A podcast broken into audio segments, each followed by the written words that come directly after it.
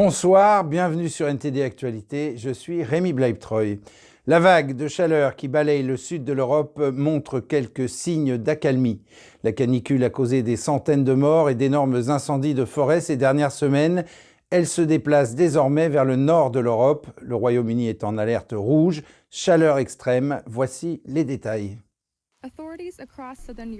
Dimanche, le sud de l'Europe poursuivait sa lutte contre d'importants feux de forêt en Espagne, en Grèce, en France et en Italie. Des centaines de décès ont été attribués à la hausse des températures. Les habitants sous le choc ont vu d'épais panaches de fumée s'élever au-dessus de la vallée de Gerte dans le centre-ouest de l'Espagne. À l'autre bout du pays, en Catalogne, des résidents ont été contraints de quitter leurs maisons menacées par la propagation des incendies. Les températures maximales ont atteint 45,7 degrés pendant la vague de chaleur qui dure depuis près d'une semaine. Les habitants de Madrid ont organisé des batailles d'eau dans la rue pour lutter contre la chaleur. L'agence météo espagnole a déclaré que le pic a été atteint lundi, mais a prévenu que les températures resteront anormalement élevées. En France, les feux de forêt se sont étendus sur 11 000 hectares en Gironde et plus de 14 000 personnes ont été évacuées. Selon les autorités locales, plus de 1200 pompiers ont été mobilisés pour lutter contre les incendies qui se sont propagés ces derniers jours. Le pays a émis des alertes rouges dans plusieurs régions. C'est le niveau d'alerte le plus élevé exigeant l'extrême vigilance des habitants. En Italie, des incendies de moindre ampleur se sont déclarés ces derniers jours. Les prévisionnistes s'attendent à des températures supérieures à 40 degrés dans plusieurs régions au cours des prochains jours. Des températures similaires sont prévues au Royaume-Uni. Le précédent record de chaleur britannique a été enregistré à Cambridge en 2019 qui affichait alors un 38,7 degrés. Le service météo britannique a émis la première alerte de chaleur extrême de son histoire dans certaines parties de l'Angleterre. Et en Espagne, deux personnes ont perdu la vie en l'espace de deux jours alors que le pays continue de lutter contre les incendies de forêt. Le corps d'un éleveur de moutons de 69 ans a été retrouvé lundi dans la même zone où un pompier de 62 ans est mort un jour plus tôt. Plus de 30 feux de forêt en Espagne ont obligé les autorités à faire évacuer des milliers de personnes. Eddie Etken de NTD fait le point sur la situation. Alors que les flammes embrassent des milliers d'hectares à travers l'Espagne, le pays a déploré lundi un deuxième décès causé par les incendies. Un éleveur de 69 ans a été retrouvé mort lundi dans la province de Zamora, dans le nord-ouest du pays. Ce décès survient un jour après la mort d'un pompier dans la même province. La quasi-totalité du pays est confrontée à un risque d'incendie extrême. Selon les données officielles espagnoles, plus de 70 000 hectares ont brûlé depuis le début de l'année. C'est la pire des dix dernières années. Lundi en Catalogne, les personnes évacuées ont découvert avec tristesse les photos de leurs maisons et de leurs véhicules détruits par les flammes, alors que le feu a ravagé plus de 1600 hectares en Catalogne. Des dizaines de sinistrés se sont rendus dans des espaces d'accueil locaux avec seulement les vêtements qu'ils portaient. Ça a été très rapide parce que au bout d'une heure, on nous a dit de partir. Au départ, c'était à cause de la fumée. C'est sûr, la fumée et les étincelles sont arrivées dans cette zone et on nous a dit que nous devions évacuer pour des raisons de sécurité. Nous sommes partis comme nous étions, nous n'avons rien pris et nous avons tout laissé derrière nous.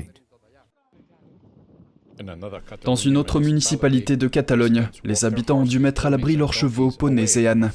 Les feux de forêt font également rage dans les campagnes arides de France et du Portugal. La vague de chaleur qui balaye le sud de l'Europe et qui a contribué à l'apparition d'énormes incendies de forêt ces dernières semaines a montré quelques signes d'apaisement lundi. Eddie Aitken, NTD News.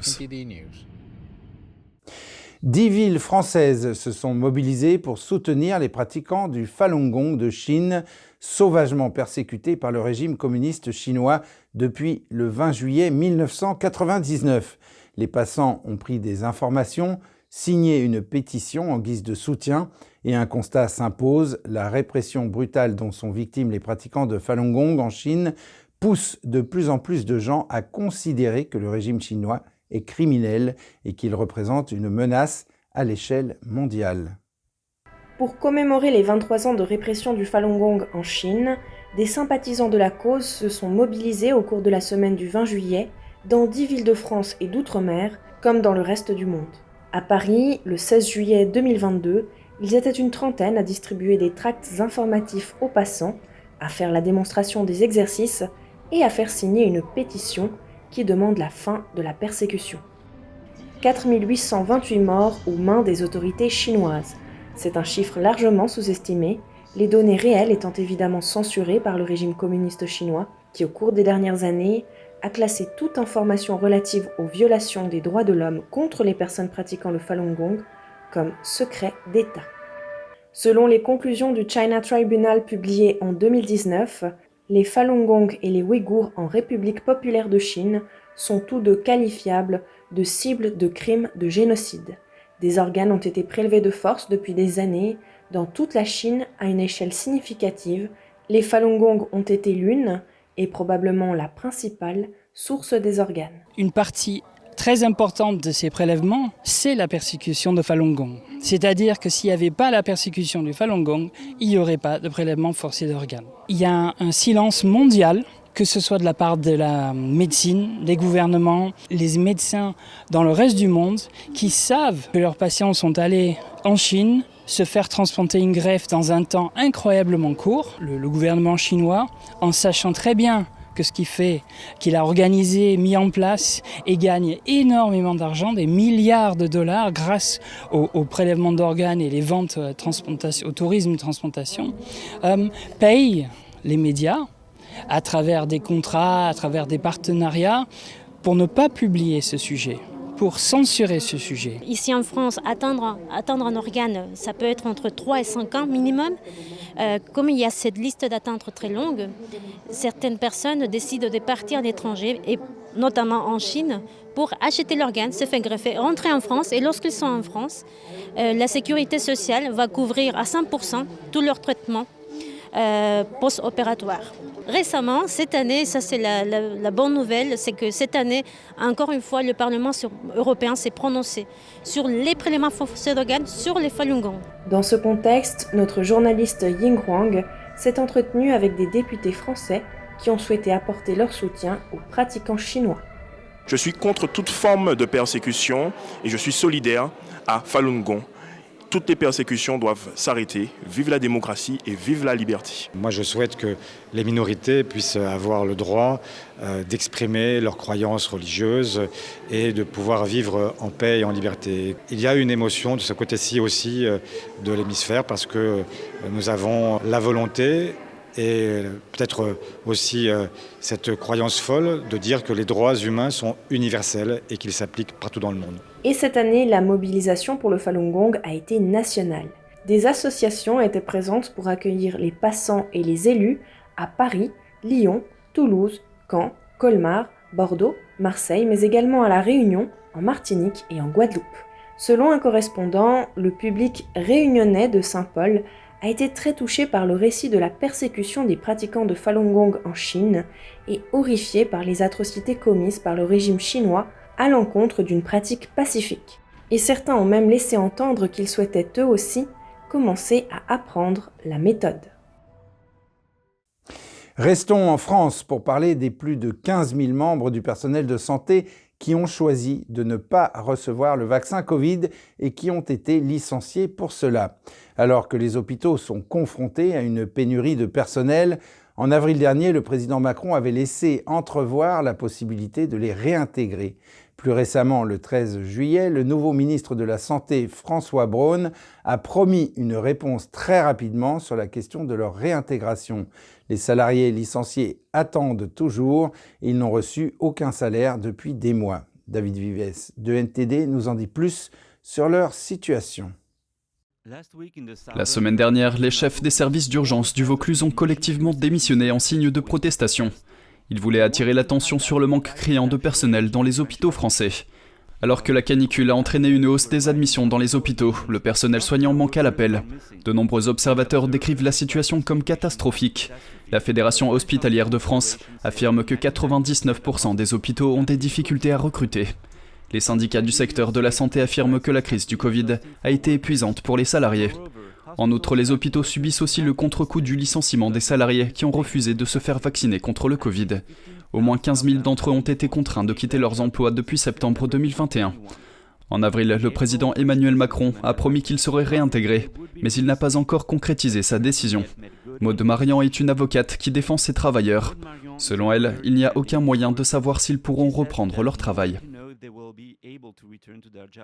Certains travailleurs de la santé protestent depuis des mois et demandent à être réintégrés. Ils disent être privés de salaire et des aides sociales. Nous avons parlé à certains d'entre eux qui ont dit pouvoir prouver qu'ils ont développé une forte immunité au Covid après avoir été exposés à des patients. Mais les administrations hospitalières n'en tiennent pas compte. Selon l'avocate, de nombreuses décisions de justice ont établi que ces employés non vaccinés devaient être réintégrés. Mais les agences de santé régionales gérées par le gouvernement s'y opposent.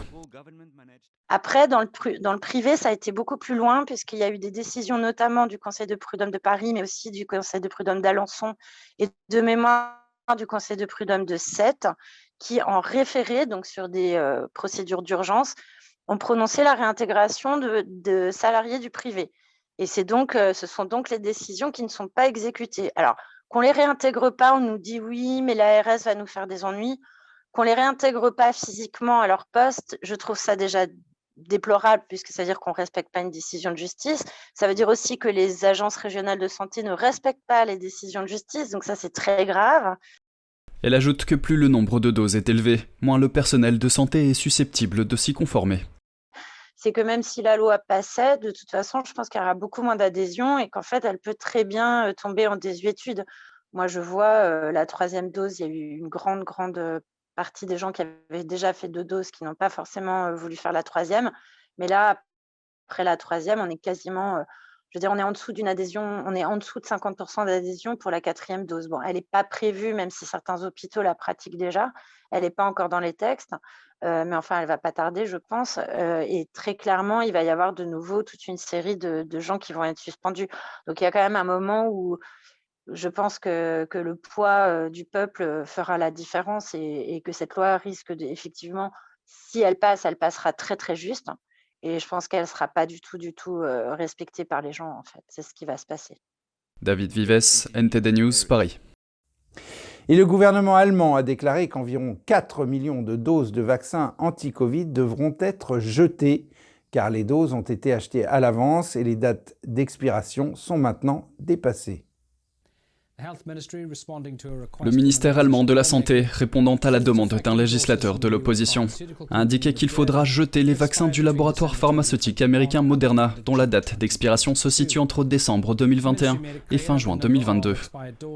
Le ministère a précisé que le nombre de doses périmées pourrait dépasser de loin les 4 millions. En effet, le nombre de doses périmées ne sont disponibles pour le gouvernement que dans la mesure où elles sont rapportées aux grossistes pharmaceutiques par les médecins ou les pharmacies. Selon les chiffres du gouvernement, pas une seule dose des plus de 130 millions de doses de vaccins commandées et partiellement livrées par l'Allemagne entre décembre 2021 et fin juin 2022 n'a été donnée. L'Alliance internationale pour les vaccins Gavi avait déclaré qu'elle n'acceptait plus actuellement les dons, car il n'y a plus de demande. La présidente de la Commission européenne et le président de l'Azerbaïdjan ont conclu un accord lundi pour doubler les importations de gaz naturel azéri vers l'Union européenne d'ici 2027. L'Union européenne a donc décidé de se diversifier en s'éloignant de la Russie et en se tournant vers des partenaires plus fiables et dignes de confiance. Et je suis heureuse de compter l'Azerbaïdjan parmi eux. En vertu de cet accord, l'Azerbaïdjan augmentera ses livraisons de gaz naturel à l'Union européenne de 8,1 milliards de mètres cubes en 2021 à 12 milliards de mètres cubes en 2022. L'Union européenne cherche des alternatives au gaz russe depuis l'invasion de l'Ukraine par Moscou. Le président ukrainien Volodymyr Zelensky a licencié le chef de l'agence de sécurité intérieure du pays, le SBU, et la procureure générale. Le motif de ces limogeages, des dizaines de fonctionnaires de leurs agences respectives collaborent avec la Russie dans son invasion de l'Ukraine. Zelensky a déclaré que le chef du SBU, Ivan Bakanov, également son ami d'enfance, et la procureure générale Irina Venediktova, qui a dirigé les affaires de crimes de guerre contre la Russie, doivent assumer la responsabilité de plus de 650 affaires de trahison et de collaboration ouvertes contre leur personnel. Un tel panel de crimes contre les fondements de la sécurité nationale de l'État et les liens détectés entre les employés des forces de sécurité ukrainiennes et les services spéciaux russes pose des questions très sérieuses aux dirigeants concernés. Chacune de ces questions recevra une réponse appropriée. Ces licenciements politiques sont les plus importants depuis le début de l'invasion. Zelensky a déclaré que plus de 60 fonctionnaires des deux départements travaillaient désormais contre l'Ukraine dans les territoires occupés par la Russie. Il a noté que le problème avait également touché d'autres départements. Le nombre considérable de cas de trahison met en évidence l'énorme défi que représente l'infiltration russe pour l'Ukraine depuis que Moscou a commencé ce qu'elle appelle son opération militaire spéciale le 24 février. En particulier, la prise rapide de la région portuaire de Kherson dans le sud du pays au début du mois de mars pose question. Cela contrastait fortement avec la résistance acharnée autour de Kiev qui a finalement contraint la Russie à faire marche arrière et à se concentrer sur la prise de Donbass à l'est du pays. Les troupes russes ont désormais conquis des pans entiers du sud et de l'est de l'Ukraine dans le cadre d'une invasion qui a fait des milliers de morts, déplacé des millions de personnes et détruit des villes entières. Et passons à un tout autre sujet maintenant, la troisième édition du Festival de cinéma en plein air Cinéma Paradiso a commencé à Paris. Elle investit la cour carrée du musée du Louvre pour quatre nuits de magie cinématographique. Environ 2500 spectateurs sont attendus chaque soir pour regarder une sélection de documentaires et de longs métrages. Le festival s'est ouvert avec la projection de Fire of Love, un documentaire sur des vulcanologues. La cour dans laquelle se déroule le festival a été aménagée avec un écran de 24 sur 11 mètres, des chaises longues, des food trucks et une cabine de DJ. Pour le musée, la cour carrée est le cœur du Louvre et le festival s'inscrit dans un ADN d'ouverture à tous les arts. Un étudiant parisien en journalisme a déclaré que c'était une façon de revisiter les sites historiques et de les rendre à nouveau importants. Le musée du Louvre était à l'origine un palais royal et a abrité les rois français jusqu'au milieu des années 1700. Et nous terminons ce journal dans une brasserie allemande qui a trouvé une façon originale de faire face à la pénurie d'huile de cuisson. Elle propose à ses clients de payer leur bière avec de l'huile de tournesol. Lucie Fielder nous y emmène. Un pub munichois lutte contre la pénurie d'huile de cuisson en Europe en laissant les clients payer leur bière avec de l'huile de tournesol.